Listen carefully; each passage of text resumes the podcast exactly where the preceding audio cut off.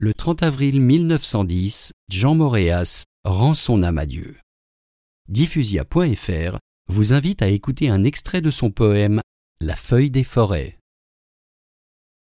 La feuille des forêts qui tourne dans la bise, là-bas par les guérets, la feuille des forêts qui tourne dans la bise, va-t-elle revenir verdir la même tige? L'eau claire des ruisseaux qui passe claire et vive à l'ombre des berceaux, l'eau claire des ruisseaux qui passe claire et vive